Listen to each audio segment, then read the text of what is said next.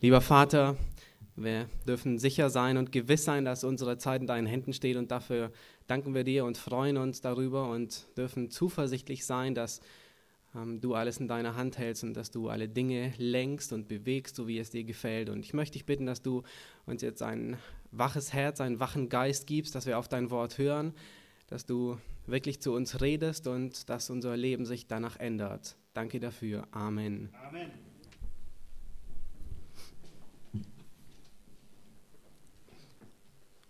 Broa Jismon, der war ein Fischer.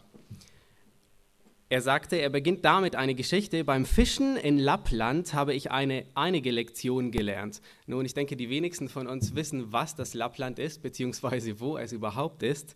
Das Lappland ist eine Gegend, die nördlich vom Polarkreis liegt. Ähm, es ist kein Land an sich, sondern mehr eine Gegend. Ähm, dazu gehört alles, was nördlich vom Polarkreis ist, äh, Norwegen, Schweden, Finnland, ein Teil von Russland. Das ist das Lappland. Und er sagte, beim Fischen in Lappland habe ich einige Lektionen gelernt. Und er fängt damit an und sagt, erstens, es zählen die Fische, die man gefangen hat und nicht diejenigen, die man erschrecken, beeindrucken oder interessieren konnte. Zweitens, sagt er, Ruhe ist wichtig. Spricht man zu viel oder bewegt man sich unnötig, so ergreift der Fisch, der anbeißen will, die Flucht. Drittens sagt er, wer das Fischen nicht liebt, kann nie ein guter Fischer werden. Man muss das Warten genießen können. Gleichgültig, ob es kalt ist, ob es regnet oder ob die Mücken stechen. Viertens, man muss die Angel dort werfen, wo die Fische sind und nicht erwarten, dass sie zu einem kommen. Manche Leute ziehen es vor, sich bequem am Ufer niederzulassen, statt sich auf die glitschigen Felsen zu wagen oder in die, Mit oder in die Mitte der Strömung. So viel zum Fischen von ihm. Ich fand diese Geschichte sehr beeindruckend ähm, und sehr interessant, weil sie genau das veranschaulicht, was eigentlich Fischen wirklich ist. Fischen ist nicht nur die Angel auswerfen und zu warten, oder einen guten Köder zu haben, sondern Fischen besteht aus ganz vielen Faktoren. Und einer der wichtigsten Faktoren, und den wir oft benach, äh, vernachlässigen, den schauen wir uns heute Morgen an, nämlich Warten beim Fischen. Das ist auch die, der Predigttext und der Predigttitel heute Morgen. Der Titel ist Leerlauf in deinem Leben. Kann euch äh, die Fragezeichen auf eurer Stirn schon fast sehen. Was meint denn der mit Leerlauf in deinem Leben? Ähm, ich will es euch erklären. Leerlauf in deinem Leben. Die Jünger, um die es geht, der Predigtext ist Apostelgeschichte 1, Vers 9 bis 26. Die Jünger, Johann hat es gerade schon erwähnt, die erhalten den Befehl, nach Jerusalem zu gehen und dort zu warten, bis die Verheißung des Vaters, dass der Heilige Geist kommen wird, kommt. Und sie mussten dort warten. Es war sogenannt Leerlauf in ihrem Leben. Das heißt, sie hatten nicht in alle fünf Gänge hochgeschalten, sondern der Motor, der be bewegte sich gerade im Leerlauf. Sie, sie warteten, sie mussten warten. Ähm, aber trotzdem ist es sehr beeindruckend zu sehen, dass die Jünger nicht untätig rumsitzen in ihrem Leerlauf, sondern dass sie in diesem Leerlauf handeln und aktiv werden, dass sie, es ist sehr interessant zu sehen, wie sie diese Zeit des Wartens, diese Zeit des Leerlaufens ausnutzen und sinnvoll füllen. Und ähm, ich möchte, dass wir heute Morgen drei Dinge von ihnen lernen, die wir uns anschauen werden. Drei Dinge lernen von den Jüngern, wie wir Zeiten des Wartens nutzen. Jeder von uns, der hat Leerlauf ab und zu. Nicht immer, hoffentlich, es wäre schlecht, aber jeder von uns hat Zeiten des Wartens manchmal willkürlich, manchmal unwillkürlich, wenn kein Flugzeug kommt. Jeder hat Leerlauf, jeder muss Entscheidungen treffen, in denen er steht. Und wir lernen von den Jüngern, wie man in dieser Zeit des Leerlaufens, wo man nicht gerade auf Touren läuft, wo man nicht gerade wirklich viel zu tun hat, wie man in dieser Zeit die Zeit nutzt und sinnvoll gestaltet. Nun, Lukas, der schreibt an Theophilus mit der Absicht, ihn zu überzeugen von den Dingen. Und Johann hat den Vers gerade schon erwähnt. Vers 8, der ist wirklich der Kernvers, der Schlüsselvers der ganzen Apostelgeschichte. Und ähm, es könnte gut sein, dass ihr diesen Vers bei jeder Predigt in der Apostelgeschichte hören werdet. Also das, auf, darauf könnt ihr euch schon mal äh, einstellen, weil er ist so zentral dieser, dieser Vers, dieser Vers 8, der gibt nicht nur einen Auftrag an die Jünger, sondern er ist gleichzeitig die Inhaltsangabe von dem Buch. Jesus sagt den Jüngern, ihr werdet meine Zeugen sein in Jerusalem, in Judäa und Samaria und bis ans Ende der Welt. Er nennt ihn drei Punkte, immer weiter während. Und Lukas gebraucht genau diesen Vers, um in seiner Apostelgeschichte zu zeigen, wie die Jünger, beziehungsweise wie der Heilige Geist in den Jüngern, ähm, das realisiert, was Gott tut eine große Herausforderung der Apostelgeschichte ist, und das müssen wir wirklich im Hinterkopf behalten, wenn wir durch die Apostelgeschichte durchgehen, ist, bei der Auslegung ist immer zu beachten, spricht der Text beschreibend oder spricht der Text vorschreibend? Und das ist ganz wichtig, dass ihr diesen Unterschied versteht, wenn wir durch die Apostelgeschichte gehen, weil die Apostelgeschichte, die ist im Ganzen gesehen, ist die mehr beschreibend. Also sie beschreibt die Geschichte, sie beschreibt, was passiert. Ab und zu gibt es auch Verse, die vorschreibend sind, das heißt, was wir tun sollen in der Apostelgeschichte. Zum Beispiel Vers 8. Ihr werdet meine Zeugen sein. Oder bei dem Apostelkonzil, als die Apostel beschließen, was geben wir den Heiden als Botschaft? Was sollen sie tun, in anderen Worten? Das ist vorschreibend. Aber im Grunde genommen ist sehr viel von der Apostelgeschichte beschreibend und nicht vorschreiben. Und viele machen den Fehler, dass sie Dinge als beschreibend verstehen und dadurch zu ganz verkehrten Schlüssen kommen. Und die sehen wir heute immer noch in unserer Gegenwart. Zum Beispiel die Vorstellung, dass jemand unbedingt die Hände aufgelegt bekommt, um den Heiligen Geist zu bekommen. Es kommt daher, dass man Dinge aus der Apostelgeschichte nicht als beschreibend sieht, weil Lukas beschreibt, was passiert, sondern man sieht sie als vorschreibend und denkt, es muss immer so sein. Und wir werden heute auch ein Problem sehen, nämlich diese Stelle ganz am Schluss der Predigt werden wir das sehen, die Stelle, wo Petrus und die Apostel das loswerfen. Ist diese, ist diese Stelle beschreibend oder ist es vorschreibend? Heißt es, man muss immer das loswerfen bei bestimmten Entscheidungen? Nun, das werden wir hinterher sehen. Lass uns nun ähm, beginnen und wir werden Vers für Vers ähm, ab Vers 9 bis zum Schluss durchgehen. Also ihr könnt den Finger richtig drin halten ähm, in, in, Apostelgeschichte 1. Lass uns den ersten Vers lesen, ähm, Vers 9. Da heißt es, nachdem Jesus das gesagt hatte, wurde er vor ihren Augen emporgehoben. Dann hüllte ihn eine Wolke ein und sie sahen ihn nicht mehr. Jesus hatte seine Himmelfahrt, also seinen Weggang, sein Gehen zum Vater, hat er schon ein paar Mal in, in, im Johannesevangelium oder auch davor in den anderen Evangelien kundgetan. Und es war wirklich notwendig, dass Jesus weggeht. Es war nicht einfach sein Wunsch, sondern es war wirklich wichtig. In Johannes 16, 7 sagt er zum Beispiel, ich sage euch die Wahrheit, es ist gut für euch, dass ich weggehe. Warum? Weil wenn ich weggehe, dann wird mein Vater den Tröster senden.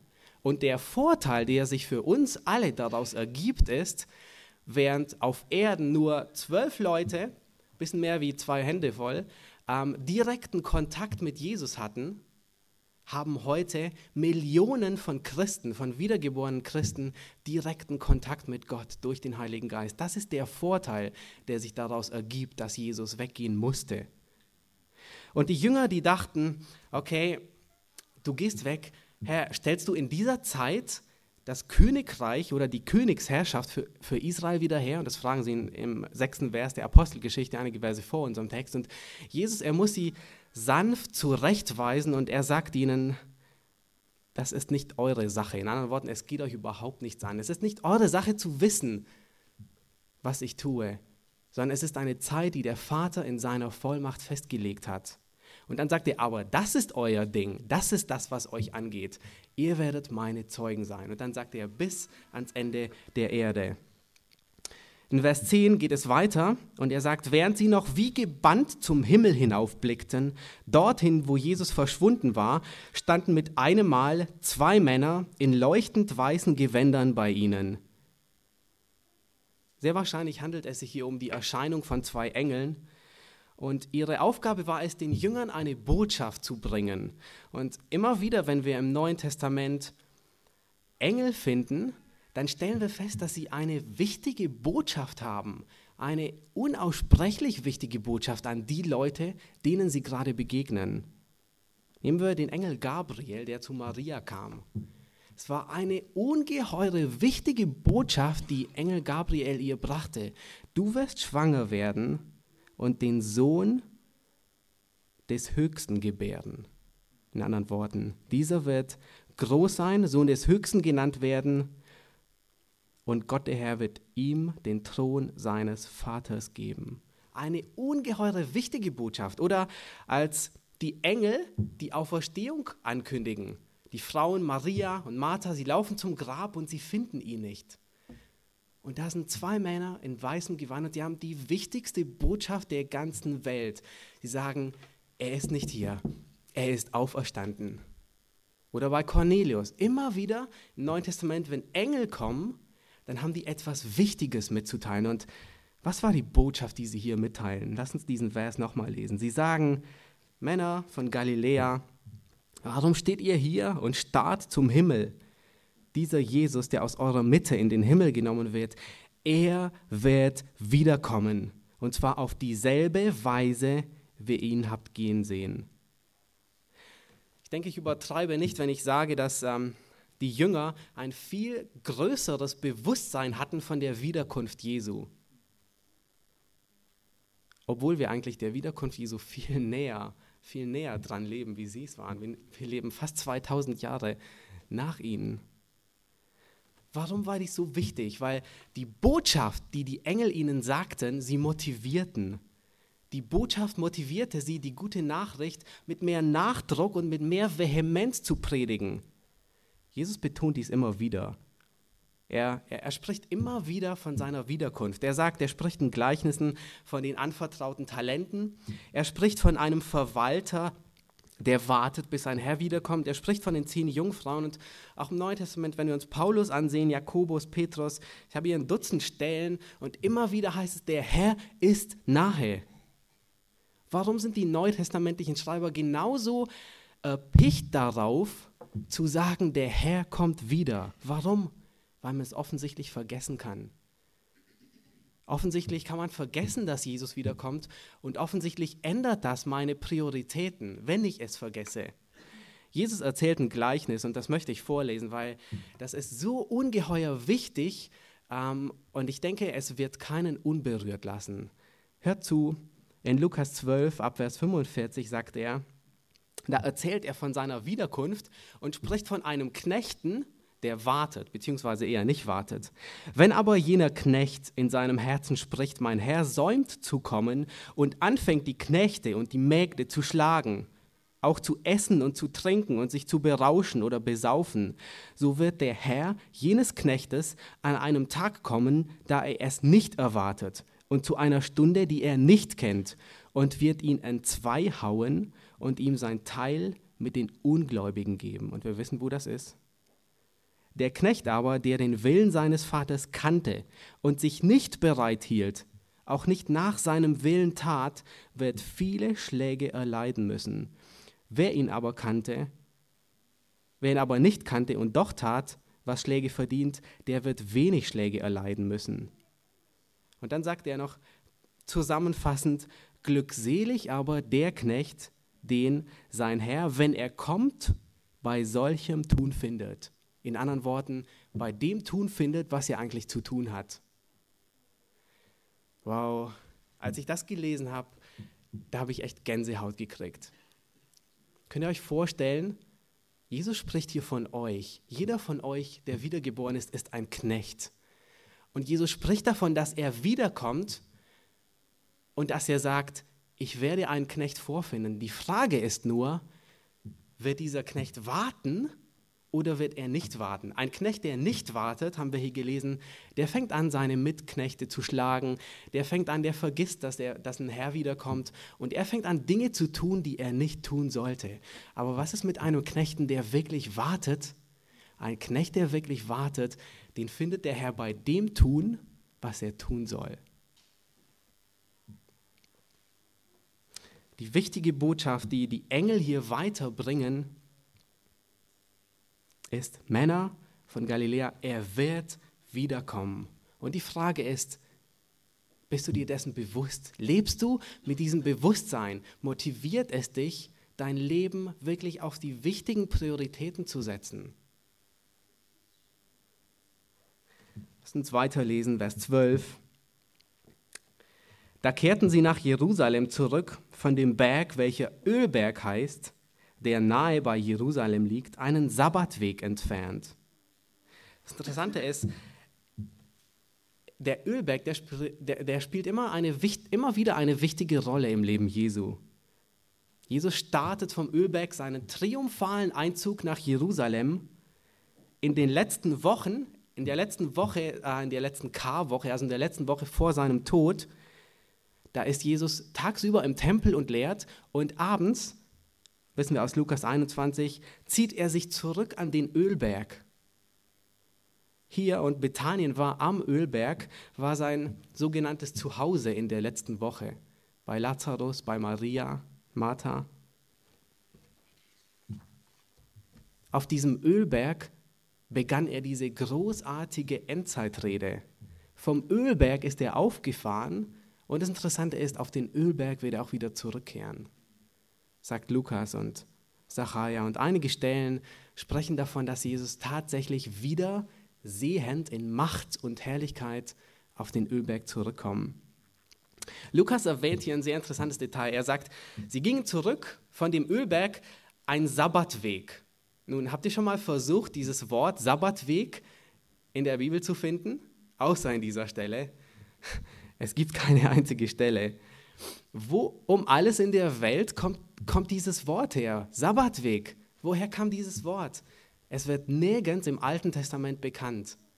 Es, wird, es gab nirgends ein Wort wie Sabbatweg. Woher kam das? Nun, dieses Wort kommt von den Rabbinern. Und zwar sagt, spricht es davon, von dem Weg, den ein Jude am Sabbat reisen durfte, und ganz wichtig, ohne das Gesetz zu übertreten. Nun, welches Gesetz? Ähm, wir wissen, wir kennen das Gesetz des Mose eigentlich, Exodus, zweites Buch Mose, all die Gesetze und so weiter. Und da gab es ein Gesetz, dass man am Sonntag nicht arbeiten durfte. Ist eigentlich ziemlich ein, äh, am Sabbat, danke, nicht arbeiten durfte. Ist eigentlich ziemlich eindeutig, ja. Aber die Rabbiner, die sagten, okay, Reisen, das ist Arbeit. Und das gehört dazu. Also ähm, machten sie selber ein Gesetz und ähm, verboten am Sabbat zu reisen. Allerdings schränkten sie das ein bisschen ein, weil der Jude, der musste ja auch in den Tempel gehen können oder ähm, damals zur Stiftshütte gehen. Und dann sagten sie, okay, in Josua, da gibt es eine Stelle, ähm, wo der Abstand der Stiftshütte zum Volk genannt wird, ungefähr 2000 Ellen war das. Josephus sagt, das sind so ein Kilometer, Pi mal Daumen. Und dann sagten sie, okay, wir nehmen diesen Abstand und sagen, am Sabbat darf man genau diesen Abstand gehen. Ein menschliches Gesetz. Das Interessante ist, dass die Leute sich tatsächlich daran gehalten haben, weil sie das gelehrt wurden. Nun aber die Rabbiner, die waren noch schlauer und so entwickelten sie einen Weg, dieses Gesetz, wohlgemerkt dieses selbstgemachte Gesetz, zu umgehen. Sie deponierten am Tag vor dem Sabbat an dieser 2000 Ellen Grenze deponierten sie etwas zum Essen und erklärten dadurch diesen Punkt für ihr vorübergehendes Zuhause. Also konnten sie nochmal 2000 Ellen weitergehen. Ist nicht interessant? Vers 13 geht es weiter. Und als sie hineinkamen, gingen sie hinauf in das Obergemach, wo sie sich aufzuhalten pflegten, nämlich Petrus und Jakobus und Johannes und Andreas, Philippus und Thomas, Bartholomäus und Matthäus, Jakobus, der Sohn des Alpheus, und Simon, der Zelot, und Judas, der Sohn des Jakobus. Diese alle blieben beständig und einmütig im Gebet und flehen zusammen mit den Frauen und Maria, der Mutter Jesu, und seinen Brüdern. Vers 15, ein Vers später, der schreibt davon, dass ungefähr 120 Personen zusammen waren in diesem Obergemach. Also eine ordentliche Anzahl von Menschen. Also wenn alle Sitzplätze voll wären, es wären wahrscheinlich so um die 100, denke ich mal. Also noch wesentlich mehr Leute, um die 120. Aber die Frage, die sich dabei stellt, ist, habt ihr euch schon mal gefragt, waren diese 120 alle Nachfolger, alle Jünger Jesu von diesen Tausenden von Volksmassen, die Jesus während seiner Zeit gepredigt hatte, denen er gesagt hatte, die ihm nachgefolgt waren, vorübergehend. Wo sind die alle geblieben? Nur 120 Leute sind übrig. Lukas nennt hier vier Gruppen von Menschen. Er nennt einmal die Jünger, und zwar alle Jünger einzeln, alle elf Jünger ohne Judas. Da nennt er eine Gruppe von Frauen. Er sagt nicht explizit, wer diese Frauen sind, aber aus dem Lukas-Evangelium wissen wir, dass immer wieder ganz bestimmte Frauen in Zusammenhang mit Jesus gebracht wurden. Es gab immer wieder ähm, bestimmte Frauen, die Jesus nachfolgten, die bei der Kreuzigung dabei waren, die hinterher kamen, um ihn zu salben, als er schon auferstanden war. Es gab immer ein paar Frauen und es ist gut möglich, dass Lukas diese Frauen vor Augen hat. Die dritte Gruppe, die er nennt, ist Maria, die Mutter Jesu. Und ich denke, wir neigen oft dazu, gerade aus, aus, aus dem Blick der Kirchengeschichte, dass wir ihre Rolle oft ein bisschen hinunterspielen. Ähm, gerade weil sie von gewissen Gruppen so sehr hoch angepriesen wird. Aber wir dürfen nicht vergessen, sie war die Mutter Jesu. Sie war die Mutter, die den Messias zur Welt gebracht hatte. Sie war die Gottgesegnete. In Gabriel sagt ihr, du wirst sein die Gesegnete unter den Frauen. Warum? Weil du hast den Retter zur Welt gebracht. Aber Maria, sie war eine gläubige, tüchtige und eine hingegebene Frau. Das sehen wir darin, dass sie hier dabei ist. Und das Interessante ist, als ich darüber nachdachte, da habe ich echt gedacht, boah, das ist wirklich stark von ihr. Selbst als ihr Sohn gekreuzigt wird, selbst als ihr Sohn am Kreuz hängt, vertraut sie Gott und folgt ihm nach. Ist es nicht großartig? Ihre Rolle ist nicht zu unterschätzen, aber trotzdem ist sie eine Sünderin. Trotzdem bedurfte sie die Vergebung durch Jesus. Trotzdem bedurfte sie der Errettung. Aber so interessant, dass Lukas ausgerechnet sie hier erwähnt aber sie wird hinterher nie wieder genannt. Aber sie war offensichtlich dabei bei den Nachfolgern. Sie war dabei bei diesen 120 Männern. Es ist unglaublich, was im Lauf der Kirchengeschichte alles unternommen wurde, um ihr mehr Bedeutung beizumessen. 430, 31 nach Christus wird sie von der katholischen Kirche Gottesmutter genannt. Und wohl bemerkt, sie wird nie, hier Lukas nennt sie die Mutter Jesu, Lukas nennt sie nie die Mutter Gottes, Sie war die Mutter des menschlichen Jesus, aber nie die Mutter Gottes. 1950 wurde ihr sogar die Himmelfahrt angerechnet, also dass sie zum Himmel gefahren ist. Das sind lauter Dinge, die ihr so viel Wert beimessen. Ähm, aber auf der anderen Seite dürfen wir auch nicht auf, mit dem Pendel zu stark ausschlagen und ihr zu wenig beimessen. Sie war wirklich eine Frau, die hingegeben war, eine Frau, die gottesfürchtig war und eine Frau, die an ihren Herrn glaubte. Die vierte Gruppe, die Lukas hier nennt, sind die Brüder Jesu. Nun, aus Matthäus wissen wir, wer diese waren. Jakobus, Joses, Simon und Judas. Und das Neue Testament berichtet einige Male über die Brüder Jesu. Und am Anfang waren sie ziemlich ungläubig, ziemlich misstrauisch. Aber offensichtlich haben sie sich tatsächlich bekehrt. Offensichtlich haben sie sich tatsächlich Jesus unterworfen. Und Lukas in seiner Apostelgeschichte er, er, berichtet von einem dieser Brüder, der hinterher eine Säule der Gemeinde in Jerusalem war. Juka, äh, Jakobus, der Bruder Jesu, war Gemeindeleiter in Jerusalem. Von ihm haben wir auch den Jakobusbrief. Oder Judas, er schrieb diesen kurzen Brief, den Judasbrief, war auch ein Bruder Jesu. Und den finden wir hier auch in dem Obergemach. Offensichtlich sind diese Brüder wirklich wahre Gläubige geworden nach den ersten Zweifeln. Nun, wir finden diese vier Gruppen alle im Obergemach. Und was tun sie? Womit beschäftigen sie sich? Mit was füllen sie diese Zeit des Wartens, diese Zeit des Leerlaufens? Also ich meine nicht leer wie nichts, sondern einfach des Leerlaufens. Mit was füllen sie diese Zeit aus? Und Vers 14 heißt es, diese alle blieben beständig und einmütig im Gebet und flehen, zusammen mit den Frauen, Maria, der Mutter Jesu und seinen Brüdern. Jesus sagt ihnen nicht, wie lange sie warten werden. Jesus sagt ihnen nicht, ihr werdet morgen den Heiligen Geist empfangen. Jesus sagt ihnen auch nicht, ihr werdet in zehn Tagen den Heiligen Geist empfangen. Es war eine Zeit von zehn Tagen, das wissen wir, weil ähm, vom Passa bis zu Pfingsten waren es 50 Tage und Jesus nach 40 Tagen aufgefahren ist. Ähm, und irgendwann in diesen zehn Tagen ähm, warteten die Jünger die ganze Zeit, Pastor Wilhelm Busch, der erzählt eine sehr amüsante Geschichte über sein Warten. Ähm, ich lese vor, er sagt, als ich während des Dritten Reiches wieder einmal zur Gestapo bestellt wurde, habe ich in einem Raum warten müssen, in dem lauter Aktenschränke standen. In den Schränken stapelten sich die Aktenbündel zu Bägen und aus jeder Akte hing eine Zunge heraus. Auf diesen Zungen standen die Namen Meyer Karl oder Schulze Friedrich. Als ich da so endlos lange warten musste zwischen den Aktenschränken, habe ich Gott gedankt, dass ich mein Leben nicht unter solchen Akten verbringen muss. Und aus Langeweile fing ich an, die Namen zu lesen. Meyer Karl, Schulze Friedrich. Auf einmal lese ich Busch Wilhelm. Da war ja meine Akte vor mir. Mit einem Schlag waren die Aktenschränke nicht mehr langweilig. Das können Sie sich denken. Das war meine Akte. Ich hätte sie schrecklich gern rausgeholt und darin nachgelesen, was die Kerle über mich geschrieben hatten, doch das riskierte ich nicht. Aber ich stand geradezu zitternd davor, meine Akte. Das ist eine sehr amüsante Geschichte. Wilhelm Busch, ein, ein sehr bekannter Prediger, und er, er muss auch warten und es ist ihm langweilig. Und, aber auf einmal wird dieses langweilige Warten plötzlich lebendig und er zittert. Warum?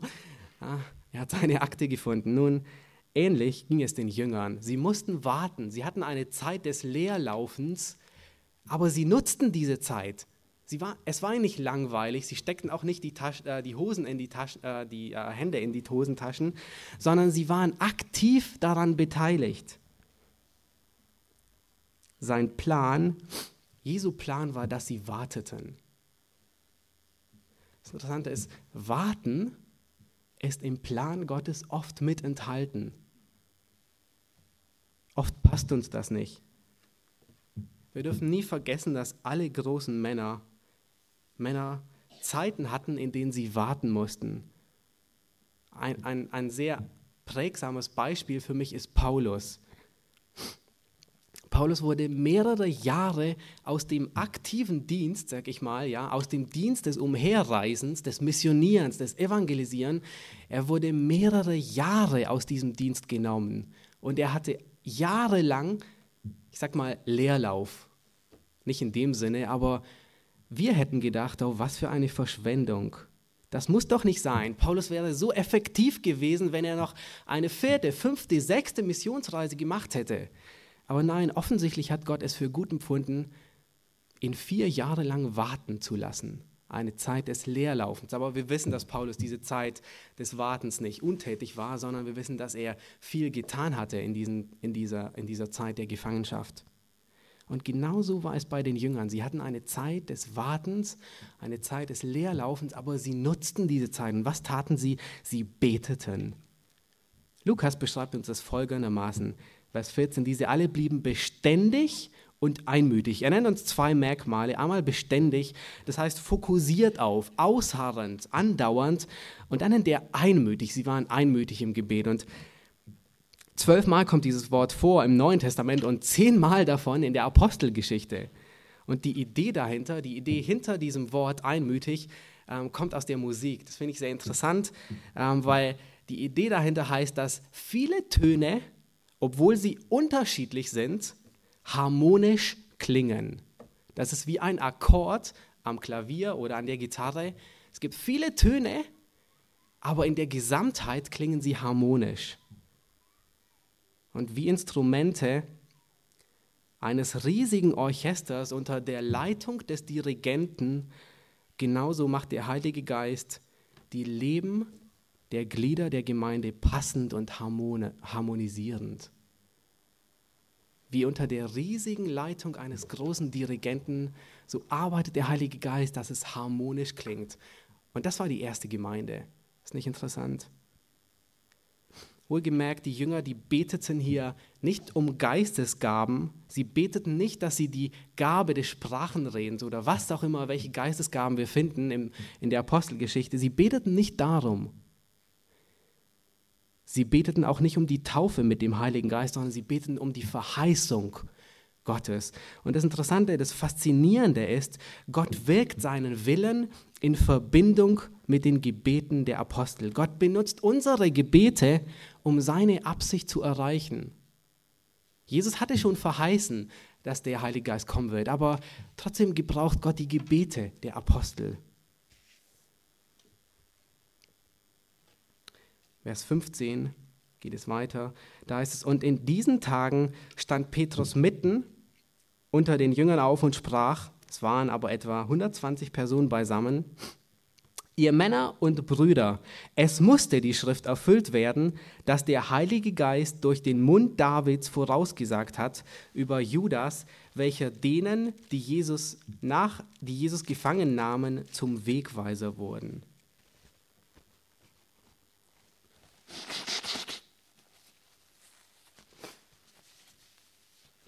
Es musste die Schrift erfüllt werden, erfüllt werden, was der Heilige Geist gesagt hatte. Könnt ihr euch vorstellen, wie die Situation war? Alle Jünger, dazu andere Leute, es waren ungefähr 120 Leute beisammen. Sie beten einmütig und über was sind sie immer noch schockiert? Dass dieser zwölfte Jünger fehlt. Sie sind schockiert über den niederträchtigen Verrat von einer, einer von ihnen hatte niederträchtig Jesus verraten. Er hatte alle Jünger getäuscht, Judas. Er ging drei Jahre lang mit ihnen umher und es schien, als ob alles in Ordnung war bei Judas, aber sein Herz war wirklich weit weg. Dasselbe kann man, könnte man oft von Gemeindegliedern sagen, die Jahr ein, Jahr aus mit dabei sind. scheint oft alles in Ordnung bei ihnen und auf einmal sind sie weg und man denkt, wo sind sie? Man ist schockiert. Und Petrus, er bringt nun Trost und Lösung in diese Situation hinein. Die Jünger, die sind schockiert, die wissen nicht, wie es aussieht. Und irgendwann in diesen zehn Tagen steht Petrus auf und er sagt, die Schrift musste erfüllt werden. Kein Zweifel, es gab viele unter den Jüngern, die sich ernsthaft fragten, wie das sündige Verhalten von Judas in den Plan Gottes passte. Wie passte die, der Verrat in den Plan Gottes? Und sie wussten es nicht. Es gibt etwas, das wirklich betont werden muss in dieser Sache. Der Verrat des Judas war schon immer im Plan Gottes enthalten. Und Gott war nicht überrascht, als Judas hinging und sich für 30 Silberlinge verkaufte. Selbst die bösesten Absichten Judas waren im Plan Gottes enthalten. Wo, woher wissen wir das? Wir wissen das, weil Petrus hier die Stelle zitiert. Wir wissen das, weil es 900 Jahre vorher prophezeit wurde. Gott war nicht überrascht, als Judas auf einmal Jesus verraten hatte. Und dann sagt Petrus weiter in Vers 17, denn er war zu uns gezählt und hatte das Los dieses Dienstes empfangen. War Judas errettet? Petrus sagt, er war zu uns gezählt. Nun, was heißt das? Deutet Petrus hier an, dass Judas errettet war? Nein, ganz sicher nicht. Hört zu, was Jesus darüber sagt. Johannes 6, ihr braucht es nicht aufschlagen, in Johannes 6, Vers 64 sagt er, aber es sind etliche unter euch, die nicht glauben. Denn Jesus wusste von Anfang an, wer die waren, die nicht glaubten und wer ihn verraten würde. Noch eine Aussage, nur sechs Verse später, Vers 70, Jesus antwortet ihnen, habe ich nicht euch zwölf erwählt? Und doch ist einer von euch ein Teufel. Er redete aber von Judas, Simons Sohn, dem Iskariot, denn dieser sollte ihn verraten, er, der einer von den Zwölfen war. Johannes 17, noch eine Stelle im hohenpriesterlichen Gebet, wo Jesus ganz genau wusste, dass Judas nie einer von den Jüngern war, obwohl er dazu gezählt war. Das ist eine sehr verblüffende Aussage. Jesus erwählte die Zwölf, obwohl er wusste, dass Judas ihn verraten würde. Warum? Weil es im Plan Gottes mit enthalten war. Bitte versteht mich nicht falsch hier. Ich sage nicht, dass wir Roboter sind. Ich sage nicht, dass wir agieren, wie wir agieren müssen. Und obwohl es zum Plan Gottes gehörte, war Judas nicht gezwungen. Gott hat Judas nie gezwungen, das zu tun, was er getan hat. Judas tat das, was er tun wollte, aus seinem eigenen, bösen, sündigen, verdorbenen Herzen. Und das Interessante ist dabei, Gott ist so mächtig. Gott ist so souverän. Gott ist so groß, dass er selbst böse Dinge gebrauchen kann, um seinen perfekten Plan zu verfolgen und dahin zu kommen. Selbst wenn wir, selbst wenn wir Fehler machen, benutzt Gott das für seine letztendliche Verherrlichung und wenn wir wirklich Gläubige sind, auch zu unserem Besten. Ein Kommentator, der spricht an dieser Stelle und sagt, Judas ist das beste Beispiel für die größte Verschwendung von Gelegenheiten der ganzen Geschichte. Er sagt, Judas ist das beste Beispiel für verschwendete Gelegenheiten der gesamten Menschheit. Stell dir vor, zwölf Menschen aus der gesamten Menschheitsgeschichte haben das unglaubliche Privileg, den Sohn Gottes zu sehen, anzufassen, ihm drei Jahre lang nachzufolgen, den fleischgewordenen Gott. Sie waren Zeugen seiner Wunder, sie hörten seine Lehre und sie sahen das Leben des lebendigen Gottes auf Erden. Und es wird noch besser, passt auf. Offensichtlich hat Judas sogar durch die Kraft des Heiligen Geistes Wunder getan und Kranke geheilt und Dämonen ausgetrieben. Habt ihr das gehört? Judas hat offensichtlich durch die Kraft des Heiligen Geistes Kranke geheilt, Dämonen ausgetrieben. Woher weiß ich das?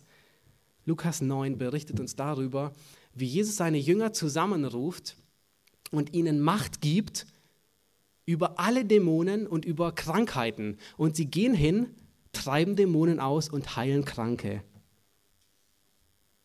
Judas hat jeden getäuscht. Judas hat jeden, außer Jesus, Judas hat jeden getäuscht. Und hier ist wirklich jemand, der, wie Hebräer 6 sagt, die himmlische Gabe geschmeckt hat. Hier ist wirklich jemand, der drei Jahre lang getastet, geschmeckt, gesehen, gefühlt hat und der sich dann abgewandt hat zum ewigen Verderben. Und das ist der Grund, warum wir in der Schrift im Neuen Testament so viele Warnungen finden, dass wir uns prüfen sollen, ob wir im Glauben sind. Es kann gut sein, dass Judas für eine Zeit gedacht hat, er gehört tatsächlich zu den zwölf Jüngern dazu. Es kann gut sein, dass er sich selbst betrogen hat. Deswegen gibt es so viele Warnungen im Neuen Testament. Es war die größte Tragödie von Vergeudung, einer der Zwölfen. Nun, das tragische Le äh, Leben von Judas erreicht einen vernichtenden Höhepunkt in seinem Selbstmord. Jesus sagt in äh, Lukas schreibt weiter nun in Vers 18, im ersten Kapitel, dieser erwarb einen Acker aus dem Lohn der Ungerechtigkeit und er stürzte kopfüber hinab, barst mitten in zwei und alle seine Eingeweide traten heraus. Und das ist allen bekannt geworden, die in Jerusalem wohnten, sodass jener Acker in ihrer eigenen Sprache Akaldema genannt worden ist, das heißt Blutacker. Wir wissen aus Matthäus, dass Judas den Acker nicht selber gekauft hatte, aber er ist zurückgegangen in den Tempel, ähm, weil die Schuld so sehr auf ihm lastete. Und er sagte, ich habe unschuldiges Blut vergossen, sagte er den hohen Priestern. Und was, was für einen Rat geben ihm die hohen Priester, die sagen, sieh du zu, wie du damit fertig wirst. Und Judas, der ist so fertig, aber er hat wirklich, in dieser Sache hat er nicht Buße getan, sondern er war nur erdrückt von seiner eigenen Schuld. Und er wirft die 30 Silberlinge in den Tempel hinein, geht weg und erhängt sich. Und von diesem Geld, die hohen Priester, die hatten zumindest so viel Anstand, dass sie sagten, das ist Blutgeld, weil Blut dadurch umgekommen ist. Und sie sagten, wir können das nicht in den Schatz des Herrn tun. Das ist makaber, oder? Und sie sagten, na, lass uns ein Feld kaufen. Beschlossen Gremium und so weiter. Und dann kauften sie diesen Acker aus Matthäus wissen wir, dass Judas sich erhängt hat, aber es widerspricht Lukas hier an dieser Stelle überhaupt nicht, sondern die beiden ergänzen sich. Offensichtlich war der Baum, den Judas wählte, an einer Klippe. Und entweder zerriss das Seil oder der Ast zerbrach oder der Knoten hielt nicht. Und Judas stürzte in die Tiefe und er erlitt einen grausamen Tod.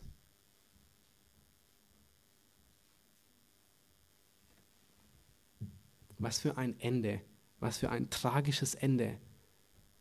Und Petrus betet hinterher und sagt, zu diesem Ende ist er hingegangen und wir wissen, wo sein Ende ist, in der Hölle.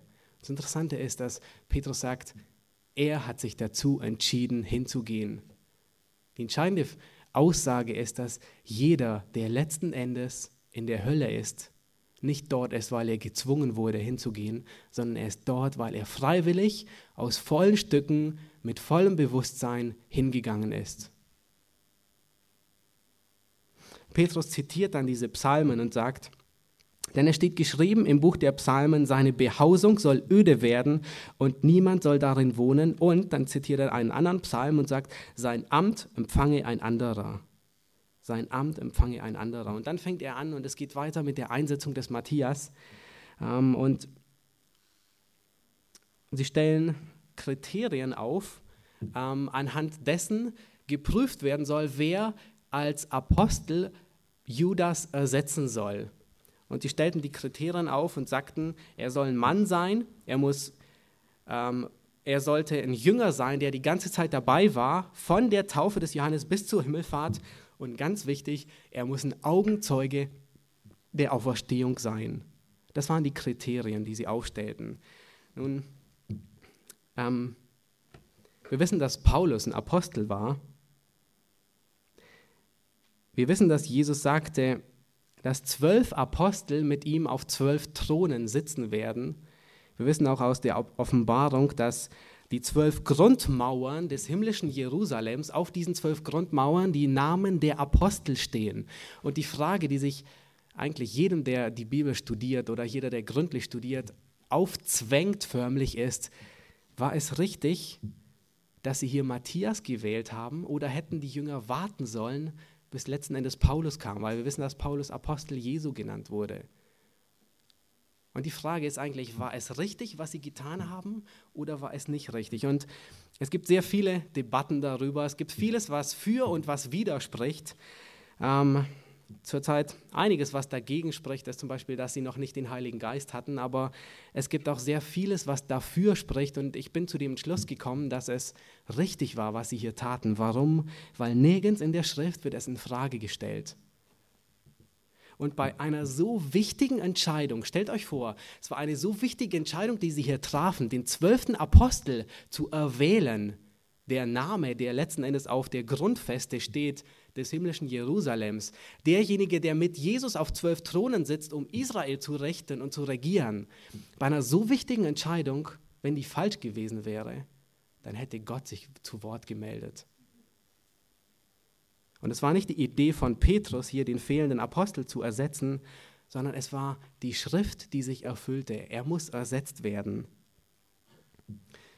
Noch ein interessanter Gedanke ist, dass Paulus nie ein Apostel der Juden genannt wird diese zwölf Apostel, sie werden Israel richten und sie waren Apostel für Israel gesandt, während Paulus ein Apostel für die Heiden gesandt war. Und ähm, Paulus, er selber, erzählt sich nie zu den zwölf Aposteln dazu.